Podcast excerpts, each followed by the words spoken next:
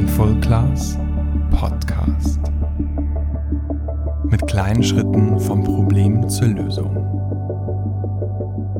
Es gibt zwei Arten, wie wir Herausforderungen begegnen können.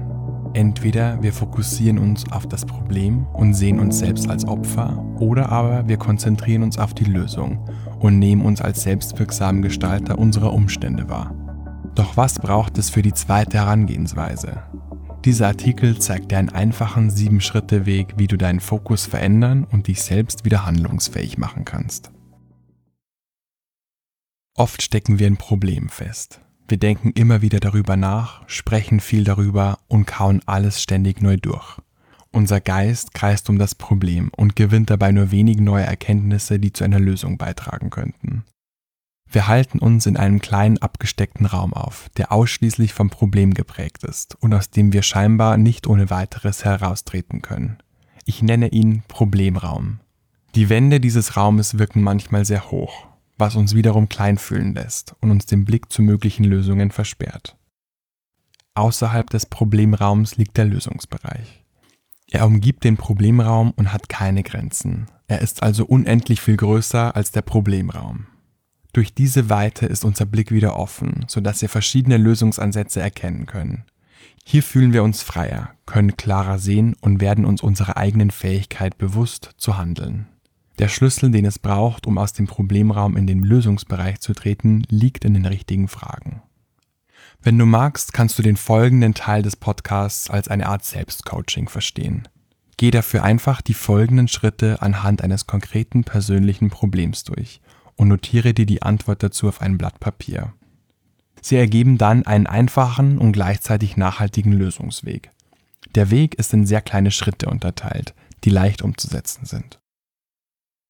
Schritt 1. In Bezug auf dein Thema, auf einer Skala von 0 bis 10, wo stehst du gerade? 0 heißt belastet mich sehr stark und 10 stört mich gar nicht. Mit diesem ersten Schritt verorten wir zunächst unser Thema. Dadurch bilden wir die Basis, um dann mit den nächsten Fragen nach Lösungen suchen zu können. Schritt 2. Wann lagst du bei diesem Thema auf der Skala schon einmal höher? Mit anderen Worten, wann ging es dir bei dem Thema schon einmal besser? Schritt 3. Was hast du damals im Vergleich zu jetzt anders gemacht? Notiere dir alles, was dir dazu in den Sinn kommt.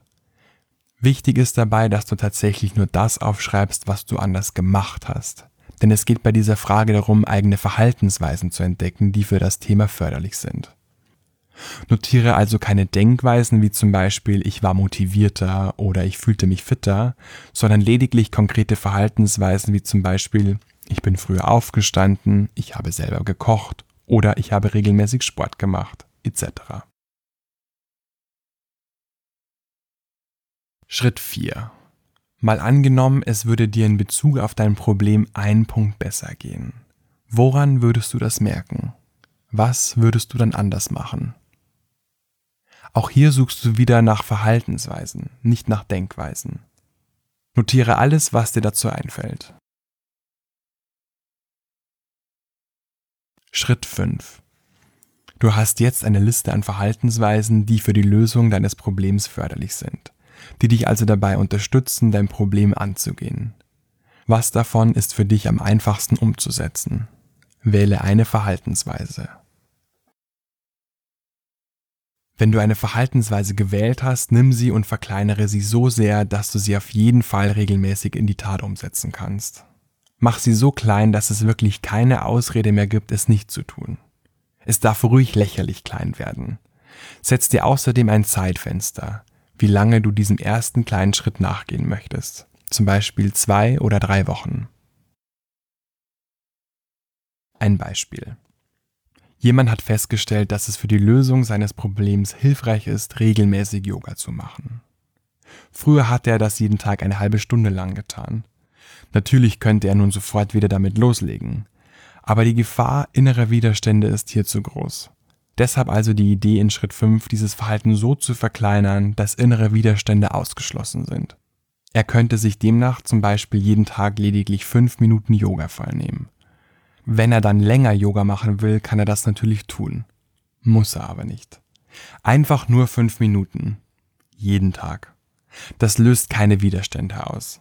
Die fünf Minuten am Tag hat er auf jeden Fall Zeit. Schritt 6. Nach dieser ersten Phase nimmst du dir wieder deine Notizen zur Hand und suchst dir eine zusätzliche Verhaltensweise darauf aus, die du leicht umsetzen kannst. Und verkleinerst auch diese wieder so sehr, dass sie dir keine inneren Widerstände verursacht. Auch hier darf es absurd klein werden.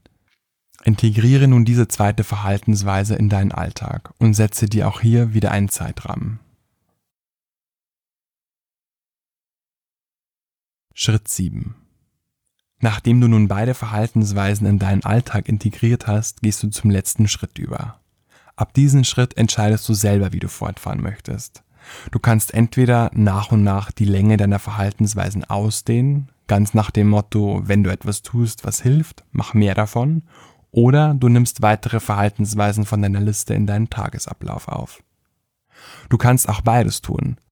Achte aber darauf, dass es nach wie vor kleine Schritte sind. Hör einfach gut in dich hinein, was sich für dich richtig und leicht machbar anfühlt. Die Kraft von kleinen Schritten. Wenn wir inspiriert oder motiviert sind, dann wollen wir am liebsten sofort mit riesigen Schritten loslegen. Zumindest mir geht es immer wieder so, dass ich mir bei manchen Themen zu viel vornehme. Dann will ich in kurzer Zeit vieles in Bewegung setzen. Das jedoch löst nicht selten nach einer Zeit innere Widerstände aus. Kleine Schritte wirken oft banal, als ob sie keine Wirkkraft hätten. Doch genau das Gegenteil ist der Fall. Kleine Schritte haben nämlich den bedeutenden Vorteil, dass sie einfach umzusetzen sind, dass es keine Überwindung braucht.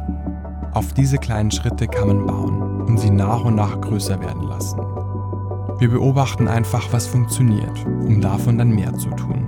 Wie ein kleiner Dominostein, den wir anstupsen und der dann einen etwas größeren Dominostein umwirft, der daraufhin wieder einen größeren Dominostein umwirft und so weiter und so weiter.